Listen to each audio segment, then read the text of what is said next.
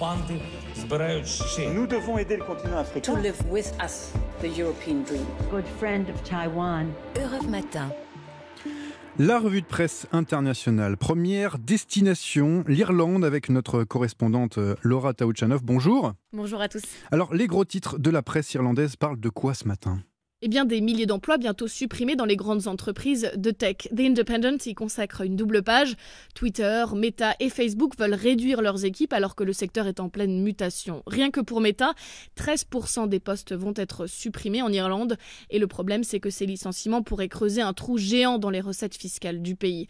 La raison, on la trouve dans The Examiner. Les salaires moyens dans ces entreprises avoisinent les 74 000 euros par an, 65% de plus que le salaire moyen du pays. C'est donc après les licenciements, une grosse part de l'impôt sur le revenu qui risque de disparaître des caisses du pays. Cet impôt avait permis de faire rentrer 13 milliards d'euros depuis le début de l'année et permis à Lille de sortir quasiment indemne des effets de la pandémie du Covid. Merci Laura Taouchanov. Partons maintenant pour le Brésil. Avec vous, Jean-Claude Gérez, qu'est-ce qui fait la une des journaux chez vous?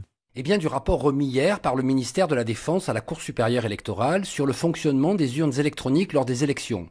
La Folia di São Paulo indique que les forces armées ont rappelé qu'aucun système informatique n'est protégé à 100% et qu'il est nécessaire de l'améliorer. L'Estado di São Paulo estime que le président Jair Bolsonaro pourrait utiliser ce rapport pour mettre en cause les résultats des élections devant la justice. Le site Géon indique même que sa réaction pourrait inciter ses partisans à descendre de nouveau dans la rue pour contester les résultats. Pas de doute en revanche du côté de l'Ordre des avocats du Brésil.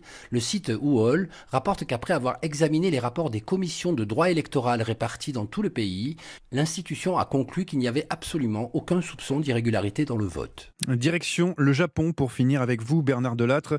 De quoi traite la presse japonaise ce jeudi? Cette question, que faire face aux provocations à répétition de la Corée du Nord, qui en moins d'une semaine a tiré une trentaine de missiles en direction du Japon?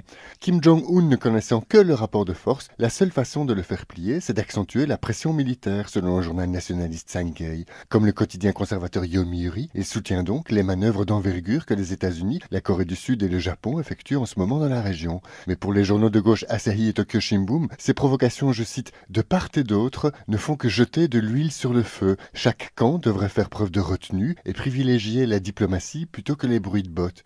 Et puis cette analogie glaçante dans la bouche d'un commentateur de la chaîne de télé Fuji News, l'encerclement de la Russie par l'Alliance Atlantique a donné à Moscou le prétexte en or pour envahir l'Ukraine. Il ne faudrait pas commettre la même erreur avec Pyongyang. Merci Bernard Delattre et merci à tous nos correspondants.